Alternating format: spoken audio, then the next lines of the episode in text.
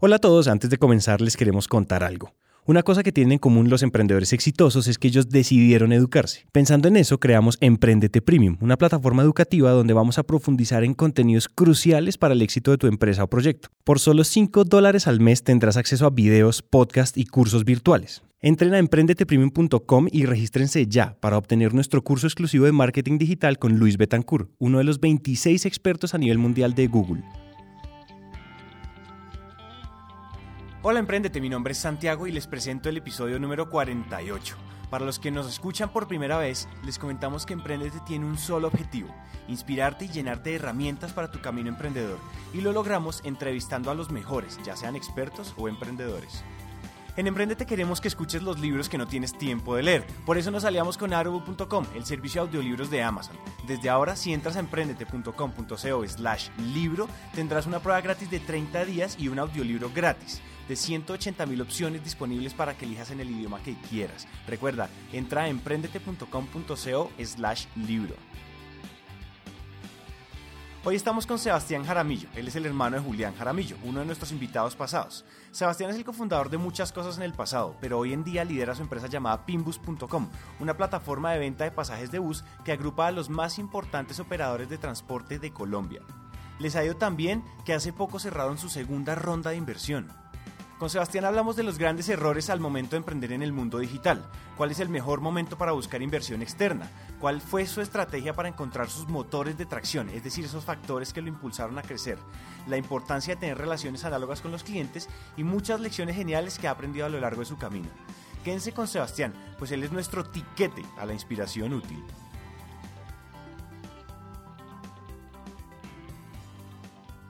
Hola Emprendete y bienvenidos a un nuevo episodio. Hoy estoy bien emocionado porque tenemos aquí al otro lado del micrófono a Sebastián Jaramillo, cofundador de Pimbos. Sebastián, bienvenido. Muchas gracias. No, a ti, a ti por aceptar esta invitación. Antes que nada, quiero que, quiero que te presentes. Cuéntale a la audiencia quién eres, qué haces. Cuéntame qué te levanta por las mañanas. Claro que sí. Eh, mi nombre es Sebastián Jaramillo. Actualmente soy fundador eh, y gerente de pimbus.com. Eh, que es una plataforma, se de cuenta como el despegar.com, pero de, transporte terrestre. Eh, hacemos nosotros es integrarnos directamente con las empresas, con las compañías de transporte intermunicipal y facilitar un proceso de compra de los tiquetes de bus, que todo el mundo sabe que en Colombia comprar un tiquete de bus siempre fue un, desgaste y un, dolor de cabeza. Entonces eso es lo que, lo, que, lo que es la empresa que nosotros tenemos, llevamos tres años de, de operación eh, y en mi caso personal, pues yo llevo siendo ya un emprendedor cerca de ocho años. Eh, de hecho, este es el, tercer proyecto que monto. Eh, el primero fue en el año 2009.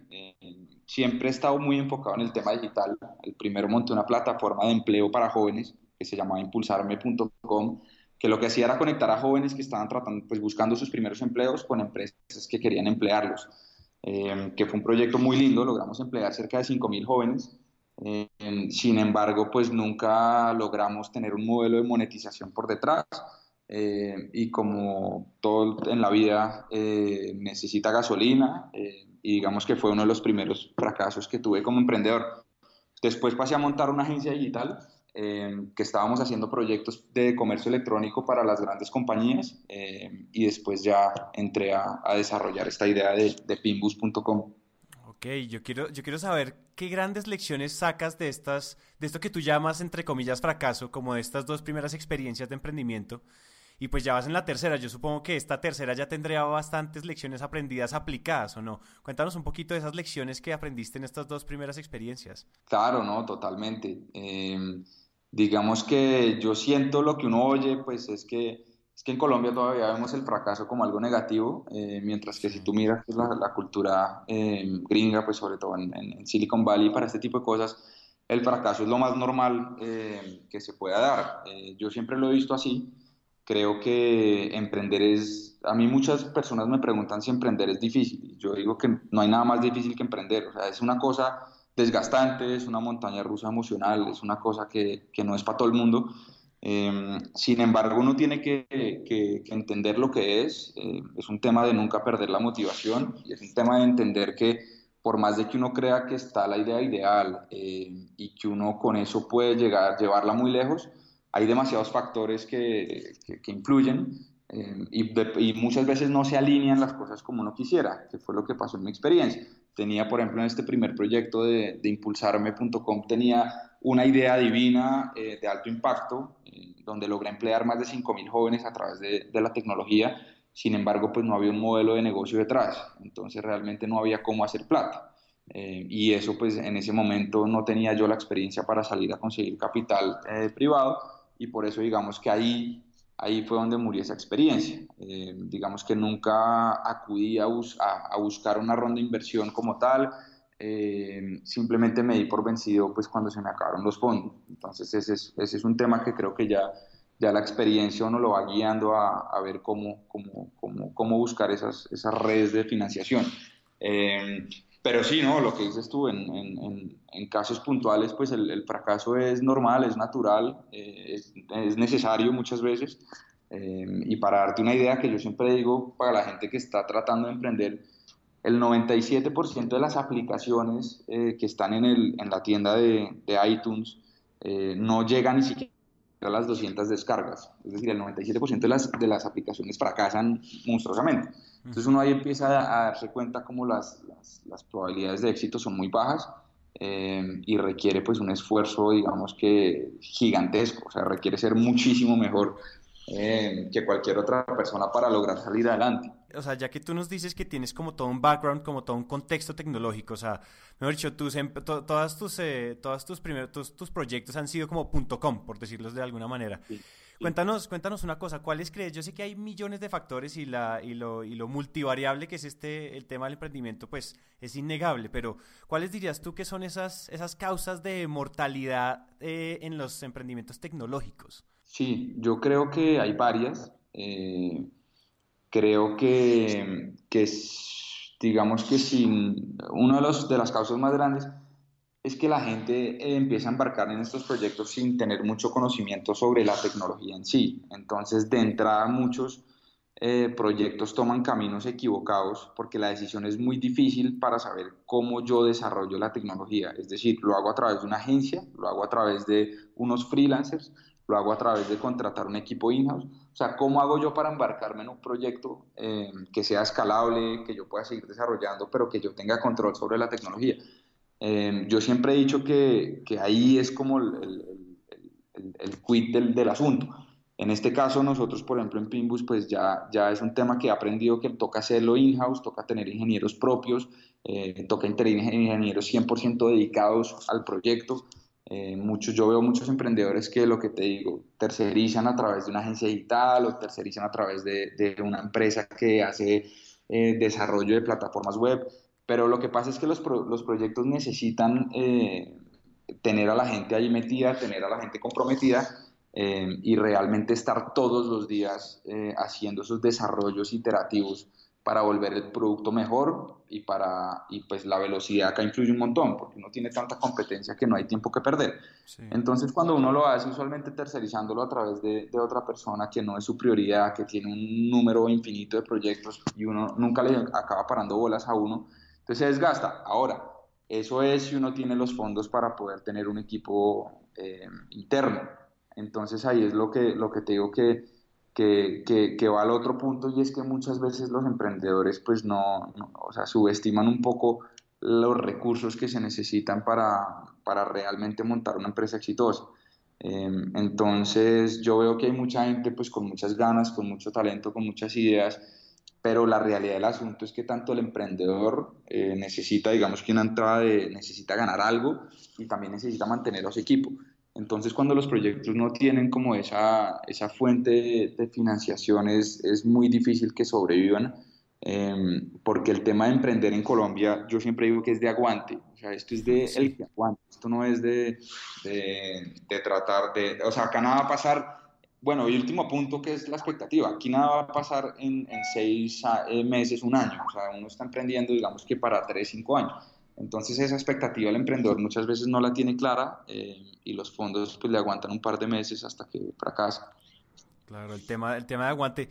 Sebastián, yo quiero saber una cosa. ¿Tú sientes que, o primera pregunta, ¿tú has, eh, ¿tú has accedido a fondos de capital o a capital privado o algo de ese estilo? Sí. Eh, Sí, de hecho, pues en esta empresa ya que, que digamos que es lo que te digo que teníamos más experiencia, eh, ya de hecho estamos, acabamos de cerrar la segunda ronda de inversión mm, que entró eh, uno de los grupos económicos grandes de, del país que lo estamos anunciando esta semana. Eh, y, y, la primera, o sea, un poco los ciclos de estos proyectos es que la primera uno busca gente, lo que llaman el Friends and Family, gente conocida que lo apoye. Ahí nosotros digamos que tuvimos la primera, eso nos dio aguante para el primer año. Eh, y a raíz de eso, pues ya acabamos de, de cerrar una más grande, una segunda, eh, con un fondo por un lado y con el otro, pues con, con, un grupo de medios. Wow, espectacular, eso me parece genial. Pues felicitaciones primero que todo. Y segundo, y segundo, sí, sí, sí, felicitaciones, porque eso no es sencillo y menos en Colombia. Sí, no, dificilísimo. Entonces, yo te quería preguntar una cosa, ¿en qué momento siente uno, o al menos en el tema tecnológico, en qué momento ¿En qué momento tú sentiste como que, bueno, o sea, ya, o sea, ya no hay aguante de, de las tres Fs, de Friends, Fools and Family, eh, y necesitamos pasar a buscar el capital un poco más grande? O sea, ¿en qué momento uno dice, o sea, es que yo, yo estoy seguro que tiene que haber como una, una corazonada donde, uy, esta vaina se está saliendo de las manos, ya toca empezar a acceder a capital. ¿Y cómo fue ese proceso? Sí, es interesante porque lo que uno o sea, lo que uno busca, en nuestro caso, con, con esta idea, por ejemplo, eh, que era riesgosa, era probar un modelo de negocio. Decir, la gente en Colombia está lista para comprar un ticket de bus por internet, hay mercado, ya llegamos a ese punto. Eh, digamos que por más de que en Colombia el, el, comercio electrónico esté creciendo, pues lo que nosotros, nuestro, nuestro mercado eran estratos bajos. Eh, yo siempre estuve convencido que era el momento, eh, pero sin embargo, pues tenía que salir a probarlo. Entonces nosotros logramos lanzar, creo que lanzamos un muy buen producto, que es pues, pinbus.com, eh, con unas experiencias de usuario muy amigables, muy sencillo. Y en la medida que logramos probar ese, ese modelo de negocio y en la medida que logramos empezar a tener buena atracción, eh, que las métricas, o sea, para darte una idea, en, en un, creciendo 30% mes a mes, el, el concepto digamos que estaba empezando a coger fuerza, por más de que no fueran cifras gigantes, es lo que yo siempre digo, la cifra a la larga no importa, lo único que importa es el, el crecimiento. Eh, cuando tú logras crecer a buena tasa, no sé, 3, 4, 5 meses seguido eh, y empezar a, a, mostrar esa atracción, creo que es el momento de salir a buscar capital. Eh, siempre lo supimos y, y, pues digamos que en nuestro caso pues era un, un tema interesante que nadie había hecho, totalmente disruptivo, es decir, era, era, era un tema masivo, o sea, para que te hagas una idea, en nuestro caso, en Colombia se venden cerca de 30 millones de tiquetes aéreos y se venden 200 millones de tiquetes de bus. Entonces es un tema extremadamente masivo, eh, muy interesante, que la, los, los, los, fondos pues buscan también mucho el tamaño del mercado. Entonces cuando nosotros ya logramos probar y ya sabíamos que no teníamos eh, en esa primera ronda eh, tanta gasolina, fue que decidimos buscar plata y como elección de vía yo tuve la primera reunión del fondo en diciembre del año pasado y la cerramos este mes, es decir, un ciclo larguísimo eh, que para, para, que también los emprendedores dimensionen lo que se demora en este país conseguir plata. Estuvimos cerca de 10 meses eh, haciendo, pues, logrando conseguirlo. Claro, claro, eso fue todo un proceso. Y es que 10 sí. meses es bastante, o sea, uno creería que... Es que uno, no, uno en realidad no conoce la minucia de qué es el día a día de en serio salir a conseguir inversión, ¿o no? Total. Eh, y nosotros no la teníamos clara y los fondos pues son supremamente exigentes. O sea, hay, hay otra lección, es tener, es, es, siempre desde que uno empieza a manejar la empresa como si alguien, como si, o sea, pensada en que uno va a recibir una inversión. O sea, lo que llaman los fondos el due diligence eh, es supremamente exigente. O sea, nosotros a nivel, a nivel tributario, a nivel corporativo, digamos que a nivel comercial, o sea, todo tiene que estar impecable, porque si no se te puede caer el negocio en cualquiera de esos puntos. Entonces, el hecho de no pagar impuestos a tiempo, el hecho de no tener unos buenos contratos eh, comerciales con, los clientes, eh, el hecho de no tener documentada el código de, la aplicación o la página. Toda esta serie de factores empiezan a pesar un montón a la hora de buscar los recursos. Eh, entonces, eso es algo muy importante para tener en cuenta. Yo quiero, yo quiero pasar a una, a, una, a, una, a una pregunta que va, que va directamente relacionada con esa palabra que dijiste due diligence y es como hay, hay que hacer las cosas bien, no solo en términos tecnológicos, sino en términos administrativos, porque es que un atraso con la DIAN, o sea, con la que recoge nuestros impuestos y hasta ahí llegó el, el, el due diligence con el fondo. Yo quisiera saber una cosa, hay un, hay un, cuando tú hablabas de la atracción y de la atracción que debemos, o sea, que debemos conseguir antes de salir a buscar capital, ¿tú crees que en términos tecnológicos y en términos estratégicos ustedes hicieron algo diferente para ganar esa atracción? Sabiendo que todavía no estaba aprobada la idea de, si la gente estaba preparada para salir a comprar un pasaje de bus con, por internet. Sí, pues a ver, hay una, hay una, una metodología que seguramente, pues, no sé, en este programa la debieron haber hablado mucho, que se llama Lean Startup. Y realmente lo que consiste es en, a ver, uno tiene que tratar de encontrar estos, lo que llaman los motores de tracción. Y los motores de tracción pueden estar en cualquier lado. Eh, es decir, hay que, hay que tratar de encontrarlos. Y uno los encuentra a través de experimentar, pero no a través de experimentos como uno los tiene pensados, que son experimentos que uno se demora pues una semana conceptualizando el experimento. No, son experimentos muy cortos, eh, muy sencillos, eh, con una medición muy clara para ver uno por dónde es que empieza a encontrar sus motores de tracción. Ejemplo, en un tema como Pimbus, que es un mercado masivo, o sea, cuando yo digo casi 200 millones de personas, de etiquetes de bus se venden al año, pues digamos que no es, no, uno no tiene claro cómo está dividido ese mercado. Es decir, no, lo nuestro no es un producto específico para deportistas, no, lo nuestro aplica para todo el mundo, para, para 200 millones de personas que están viajando. Entonces, lograr encontrar cuál era dentro de ese público objetivo eh, o cuál era el público objetivo dentro de ese mercado fue difícil. Entonces uno dice, bueno, lo primero son los estudiantes, lo segundo puede ser un tema corporativo, lo tercero pues, hay muchos factores. Entonces lo que nosotros hicimos que fue interesante es empezar a correr experimentos eh, súper económicos, porque también la ventaja del tema digital es que tú, con, tú pautando en, en Google con AdWords puedes correr experimentos de 40 mil pesos eh, enfocados en diferentes audiencias, con diferente comunicación, eh, y realmente empiezas a ver cuál tiene mejor resultado. Entonces, nosotros somos muy creyentes en eso, de hecho siempre lo estamos haciendo, eh, y logramos encontrar, pues, que hay ciertos segmentos o ciertas rutas, en nuestro caso, que son más afines a comprar en línea, entonces logramos a, empezamos a dedicar los esfuerzos hacia esa gente eh, y cada vez estamos buscando pues esos motores de tracción que se pueden agotar, o sea, llega un punto que uno que no, pero siempre, siempre hay nuevos y entonces en la medida que uno logra hacer eso, uno ya logra enfocar el producto, logra enfocar la estrategia, eh, logra saber a quién le está comunicando, logra acercarse mucho con ese usuario. Nosotros, por ejemplo, la parte de servicio al cliente que ahorita hablamos es fundamental entender quién es el usuario. Eh, entonces, entonces sí, esa metodología sin duda pues es la que nos ha ayudado a mejorar y a, tener esa atracción, porque a la larga ahí es donde uno va, la encuentra. O sea, uno no se puede quedar mirando para el techo por más de que tenga el producto más lindo. La pregunta es, ¿a quién se lo estoy ofreciendo? Y si a esa persona que yo se lo estoy ofreciendo definitivamente le encanta. Y si no, entonces se lo estoy ofreciendo al que no es o el producto pues tiene muchas fallas.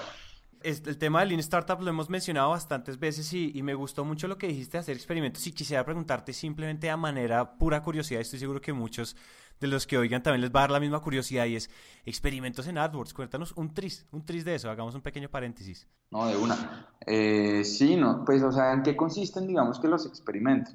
Eh, nosotros con los de AdWords fue súper interesante porque AdWords es una herramienta demasiado poderosa eh, y realmente ahí está todas las, ahí está todas las, la información y realmente correr experimentos con un par de palabras claves que, que, se relacionan al producto de uno, pues es lo que digo, es económico y es muy sencillo.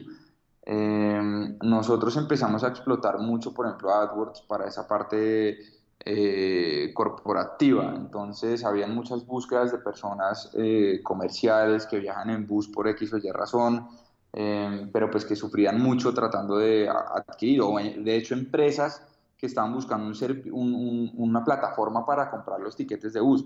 ¿Por qué? Porque si te das cuenta, para las empresas es muy importante el tema de la planeación con tiempo. Entonces, ahí, por ejemplo, se abrió un segmento corporativo que yo nunca, nunca había pensado.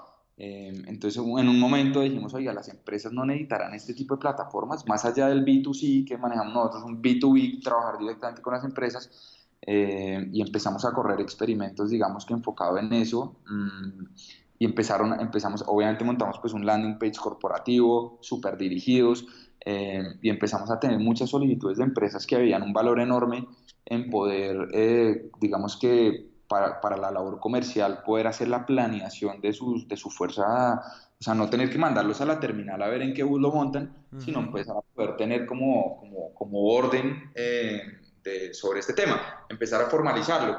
Entonces digamos que ahí nos, nos, nos, corrimos unas campañas y empezamos a tener muy buenos leads y empezamos a buscarlos y empezamos a abrir un canal B2B que, que no teníamos conceptualizado. Eh, ese por, pues, por poner un caso.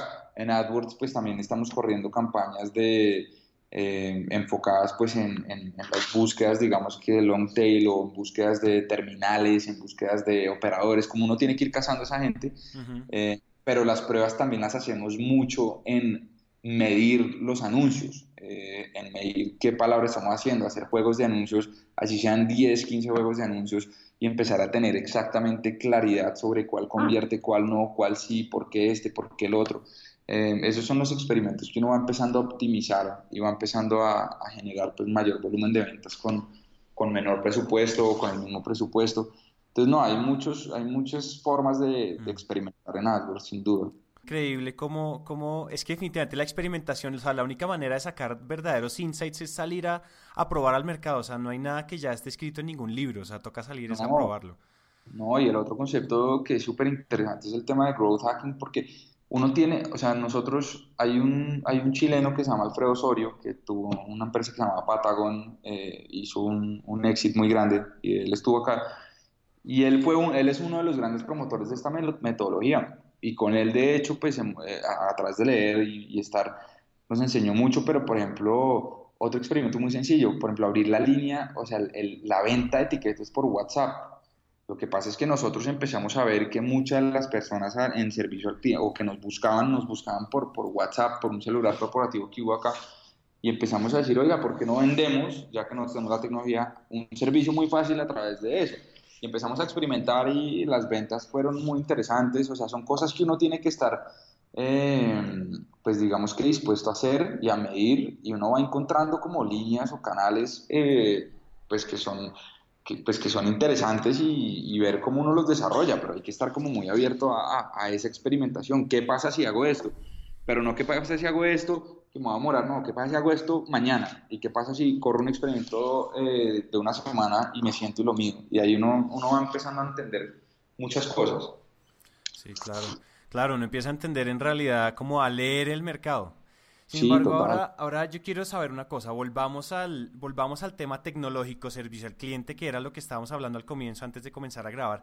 Y quiero preguntarte una cosa, se, se vive esta, esta dualidad entre lo digital y lo análogo y se dice que en realidad las plataformas y las, como todos estos sitios donde los nativos digitales yacen, mueren cuando no hay un tema análogo. Es decir, necesitamos saber que hay gente detrás de las aplicaciones, hay gente detrás de las plataformas. Y eso no es más sino servicio al cliente. Yo quiero saber cómo ustedes han sopesado, cuál es esa estrategia que ustedes han manejado detrás de, detrás de la digitalización, pero a la vez ese, como ese canal análogo para atender al, o sea, para responder al servicio al cliente y a esas necesidades particulares que se les presentan a diario. No, para nosotros es fundamental eso que, que acabas de decir. Es decir, Mm, nosotros sí que necesita o hemos creído fielmente en que, en que esa persona detrás de la plataforma, sobre todo en un país donde la, la confianza es tan delicada, el tema de listo, me encanta lo que estoy viendo, pero ¿cómo sé yo que no me van a robar la plata? ¿Cómo sé yo que me va a llegar el tiquete? ¿Cómo sé yo tantas cosas? Tener esa persona detrás eh, amable, respondiendo. Eh, digamos que para nosotros el tema de la venta asistida es fundamental, fundamental. Eh, y de hecho, nosotros ahorita el área que más está creciendo es el, el, área de servicio al cliente. Porque yo sí soy un fiel creyente de que, de que, o sea, de que lo único que uno que va a hacer que la persona vuelva, así le haya ido mal porque pasó algún chicharrón tecnológico, es si hay un buen servicio al cliente. Y creo que de pronto muchas personas en Colombia, pues muchos emprendedores, digamos que en el tema digital, exacto, dan por hecho de por yo tener una plataforma digital, significa que toda la experiencia y todo el proceso va, va a darse ahí. Pero en nuestro caso, pues el tema de, de, de, poder atender todas esas llamadas rápido, eficiente eh, y muy amable, sin duda ha hecho que mucha gente pues quiera o le vea un gran valor en comprar en, nuestra plataforma y se vuelvan clientes pues, recurrentes, que es lo que uno al fin de cabo de eso va a vivir y lo que siempre debería estar buscando. Claro, en definitiva, yo quiero rescatar algo que dijiste ahorita y es eh, no importa la experiencia o el chicharrón tecnológico que tenga que vivir nuestro usuario, pero si hay gente detrás atendiéndolo como con, como con ese cariñito que a veces uno siente, hay veces que uno llama a sitios y uno dice, oiga, me fue tan mal, pero me atendieron tan bien que yo los voy a volver a llamar. Y es esa sensación como el cliente recurrente que en serio ya vivió un buen servicio al cliente, porque es que yo creo que la interacción humana, y lo hablábamos en una entrevista hace poquito, y es la interacción humana nunca va a poder ser reemplazada por más que la tecnología vaya o sea, esté como con el objetivo de reemplazarla, nunca va a ser reemplazada la interacción humana, la, la empatía que se genera en una llamada.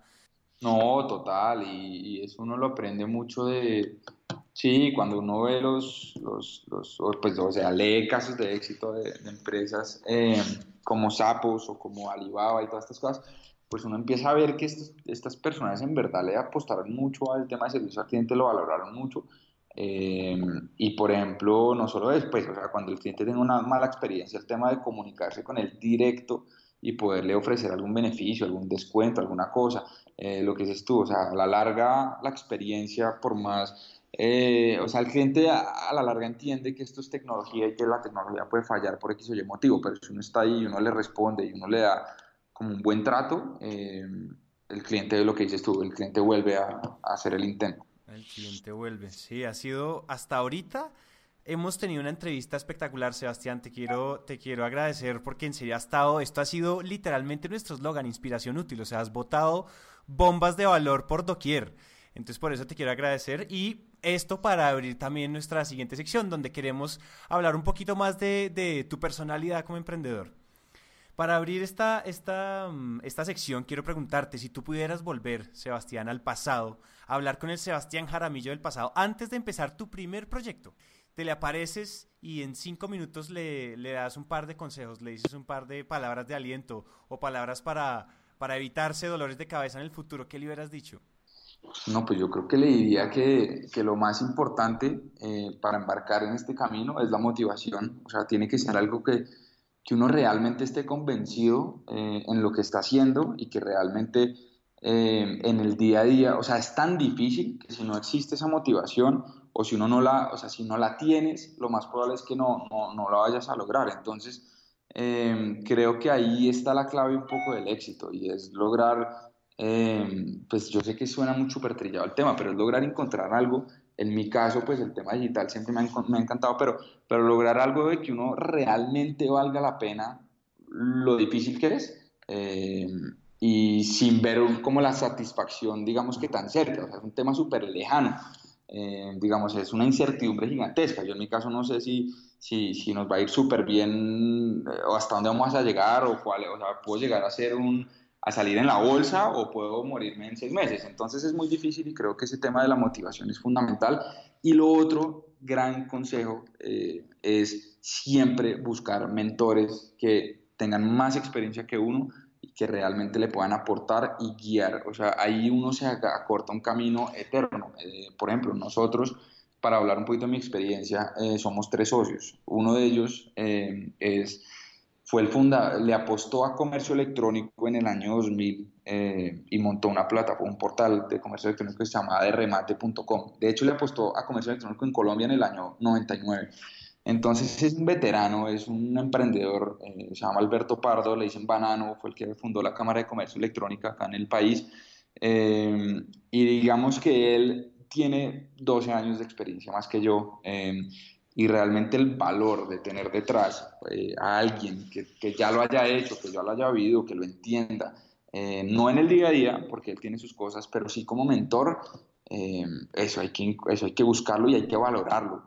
Y, y, también buscar esas redes de apoyo, o sea, siempre buscar apoyarse en la gente mayor que, que esté como en, en, la industria o que, o que haya hecho algo parecido para no estar solo en el proceso y para por lo menos tratar de cometer los, el mínimo, la mínima cantidad de errores posible, que igual no va a cometer 100.000, pero por lo menos un poco menos de lo que uno haría solo. Son como dos cosas que yo veo muy valiosas hay una, hay una lección bien importante detrás de lo que dices, es como tener esa, como esa humildad ontológica de, de, saber pedir ayuda. O sea, no hay nada de malo y a veces tenemos que dejar el ego y levantar la mano y decir, oiga, yo no sé cómo hacer esto. ¿Quién me ayuda? ¿Quién tiene algo que me ayude? ¿Quién tiene una, una palabra de aliento? De pronto incluso lo que decías ahorita, motivación o hasta de pronto, oiga, yo en serio no sé hacer esto, ¿quién se quiere sumar al equipo? ¿Quién me ayuda con esto? Porque pues no, no la sabemos todas. Entonces, conformar equipos, yo creo que, de, pues tú estás de acuerdo, lo acabas de decir, y es, o sea, la clave también, una de las claves del, de un buen emprendedor es tener un buen equipo y buenos socios, ¿o no? Totalmente. Eh, sí, sí, no, yo creo que, o sea, yo la gente que sí emprende sola, sí me le quito, y la, y la, y la saca adelante, sí que me le quito el sombrero porque también el apoyo es fundamental, o sea, hay tantos caminos que uno puede coger, hay tantas dificultades, como lo que te digo, es una montaña rusa emocional, o sea, un día uno es, mejor dicho, yo estaba leyendo una cosa de que los emprendedores realmente como que tenemos dos, en el día a día dos, como dos estados de ánimo eh, y es uno como excitación absoluta y el otro es terror. O sea, tú te la pasas entre o, o estás feliz porque hiciste algún desarrollo que, que, que, crees que ya este es, mejor dicho, o si no es terror que, que uno empieza a decir, pucha, yo, yo, o sea, yo, esta empresa va a morir, o sea, yo no la voy a lograr, no va a salir adelante. Y entonces uno se la pasa en ese limbo entre, como entre, entre, entre sí, esa excitación de estar haciendo algo muy interesante y ese terror de saber que uno se puede morir en cualquier momento. Eh, entonces es, es, interesante, pero, pero sí, esos son como los, lo que yo creo importante. Sí, hablando de, hablando de eso que crees importante, Sebastián, si yo, por ejemplo, mañana te dijera que te voy a, mejor dicho, te voy a hacer todo un reboot, toda una limpieza cerebral y solo te voy a dejar una habilidad, una habilidad que tú crees que para emprender es sustancial. Obviamente nosotros somos el compuesto holístico de un montón de cosas, pues yo te dijera, solo te voy a dar una en la que vas a ser muy bueno. ¿Cuál elegirías? Uy, para mí la, la, la, la, labor comercial, o sea, las relaciones con las personas, porque en mi caso que yo no soy, eh, que yo no soy ingeniero de sistemas ni entiendo de tecnología, o sea, he tratado, pero es difícil.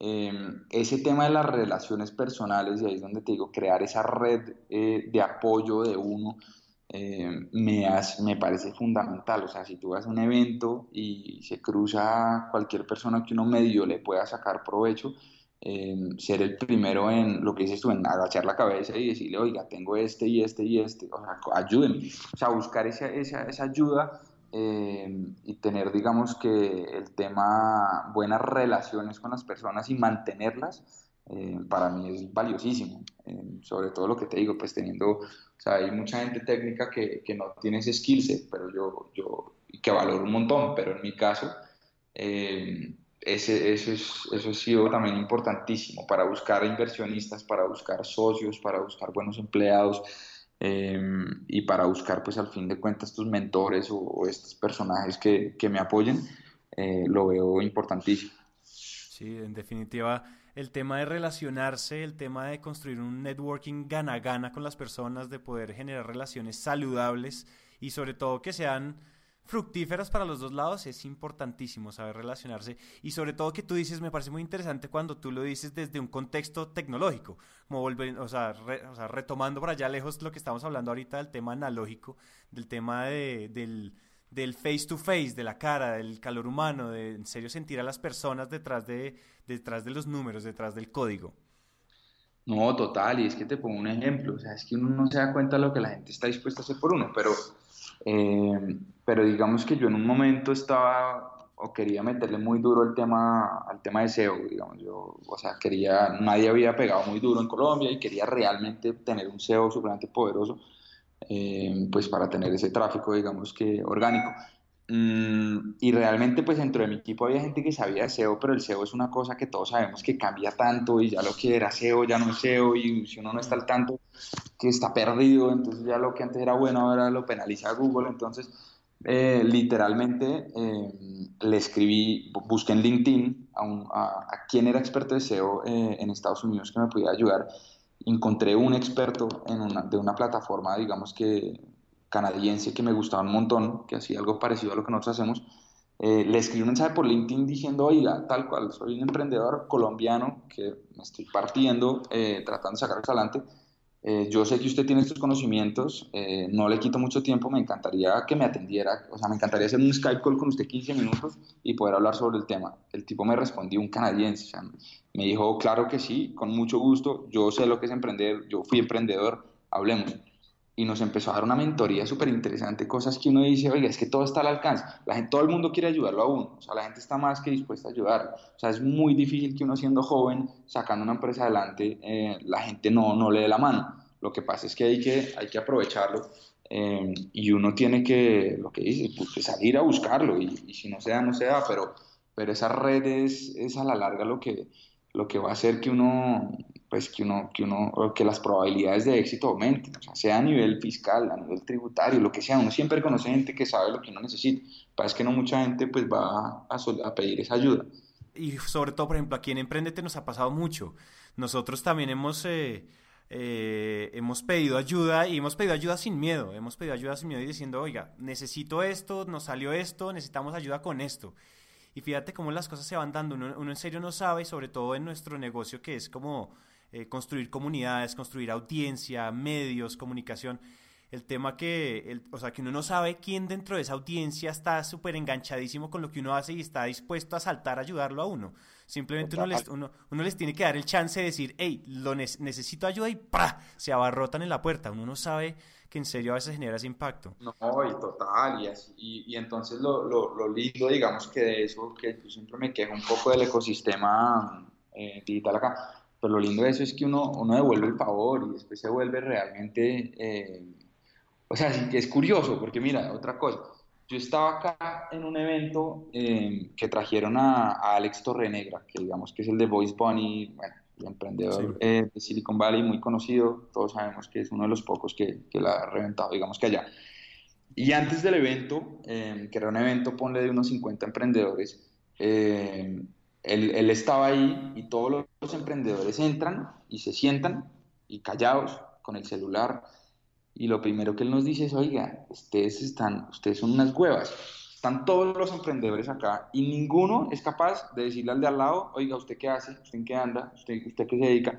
Y es una cosa que en Colombia yo no sé por qué somos como tan, tan eh, digamos, eso en Estados Unidos es lo que nos decía, cuando hay una conferencia de tech, está todo el mundo haciendo networking, está todo el mundo repartiendo tarjetas, está todo el mundo buscando quién está ahí que le puede interesar para ayudarlo a sacarlo. Pero en Colombia es muy curioso que uno llega y se sienta y ni se voltea a mirar al vecino, va a la conferencia y se va.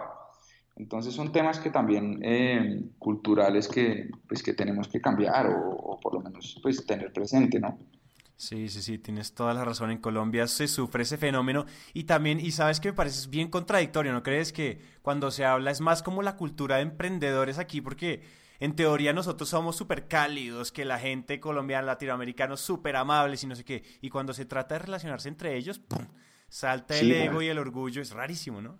Claro, y es un tema mucho de eso, como, sí, no sé, es totalmente de ego y orgullo que uno, no sé, pero sí, no, es súper curioso, eh, pero uno no se da cuenta que en ese auditorio, que hay 50 personas que están haciendo lo mismo que uno, eh, pues puede haber demasiadas sinergias, demasiadas, y es un tema que ahí puede estar el socio que uno necesita, pero pues si uno no es capaz ni siquiera de, de entablar una conversación, pues es, es difícil. Eh, pero sí, son cosas que, que, yo creo que iremos aprendiendo, creo que el ecosistema todavía está, eh, pues falta desarrollarlo, creo que hay que ver más casos de éxito, creo que eh, por eso estos programas como el de ustedes es tan valioso, porque toca comunicar lo que está haciendo la gente para que otros lo oigan eh, y se motiven y lo vean que es posible, o sea, que es posible empezar de cero y buscar una ronda de inversión grande y que es posible eh, desarrollar una idea en mercado que, nadie lo, lo, está viendo. No sé, como, como entre, entre más se compartan esas experiencias, eh, más empiezan a, a, salir emprendedores y más empieza a incentivar ese, ese ecosistema. Sí, sí, no, yo no podría estar más de acuerdo y creo que, y le pegaste como a la misión que tenemos aquí en Emprendete, en parte es esa, es difundir esto, porque es que todo el mundo, o sea, la peor conversación es la que no se tiene. Y, y, si nosotros si nos quedamos esperando a que nos lleguen los mentores, a que nos llegue la persona que nos puede ayudar, pues nos morimos de hambre.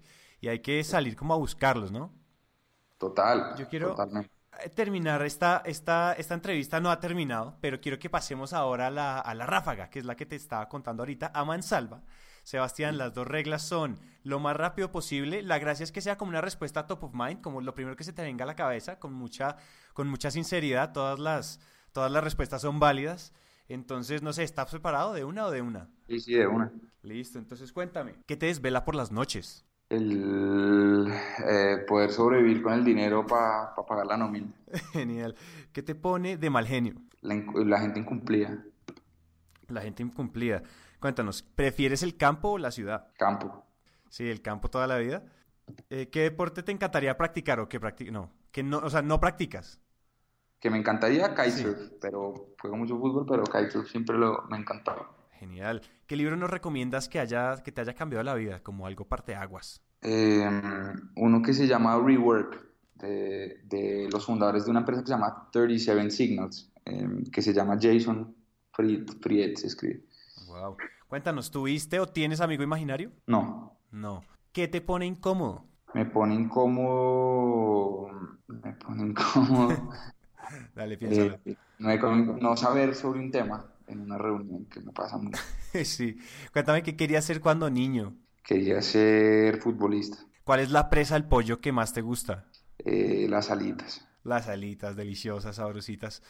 Cuéntame qué no puede faltar en tu nevera. Gatorade, hago mucho ejercicio. Gatorade, ¿en qué empresa invertirías ya? En, en la de mi hermano, por ejemplo, Sí. que se llama Going, que es la que ustedes entrevistaron, que me parece un hit. Sí, sí, sí, es un hit. ¿Venderías pinbos? Ahora no, Ahorita no. Cuéntame quién es tu héroe o heroína, mi héroe. No, no tengo héroe, ¿sabes? ¿no? Bueno, ¿con quién que esté muerto en este momento te tomarías un café? Eh, me encantaría con, con Steve Jobs. Con Steve Jobs. Y finalmente, el mejor consejo que te ha dado un tercero. El mejor consejo que me da un tercero, sí, es no perder la motivación. Es que tengo un socio que, que, que- que- me lo ha inculcado eh, y por eso es que en todo sentido hay que siempre buscarla, eh, sea como sea. Pero digamos que sin eso se, se apaga la llama y, y, y ahí ya, ya es muy difícil eh, pues realmente levantarse todos los días como con, con las ganas que se requiere para, para sacar una empresa adelante. Sebastián, no me queda nada más sino agradecerte por una entrevista espectacular y también darte la bienvenida a la comunidad Emprendete. Justamente que No, estábamos súper. hablando de comunidades y demás, bienvenido a la comunidad Emprendete. No, y cuando toquen temas, a mí me encanta este rollo y súper, me encantaría participar, lo que necesiten, eh, acá a la orden. Listo. Muchísimas gracias, Sebastián. Un abrazo. Súper, chao. Gracias por escuchar un nuevo episodio de Emprendete. Recuerden que los martes y los jueves tienen una cita con la inspiración útil. Nos pueden escuchar en iTunes, Stitcher y en nuestra página web emprendete.com.co. Mantente en sintonía y suscríbete a nuestra comunidad. Si quieres que tu marca aparezca en nuestro show, escríbenos a hola@emprendete.com.co. Y recuerden que este es el mejor momento para pasar de la inspiración a la acción. Recuerda que ahora puedes contactarnos por WhatsApp. El número es más 57 317 316 9196. Les repito, más 57 317 316 9196. Solo tienes que escribirnos y te agregamos a una lista de difusión. Nada de spam. Solo te enviamos mensajes cuando publiquemos nuevos episodios y nuevo contenido. Adicionalmente, puedes registrarte ya en emprendete.com.co y accederás a nuestra clase de 7.5 verdades para que no te equivoques cuando emprendes. Esto es Emprendete. Muchas gracias por escuchar.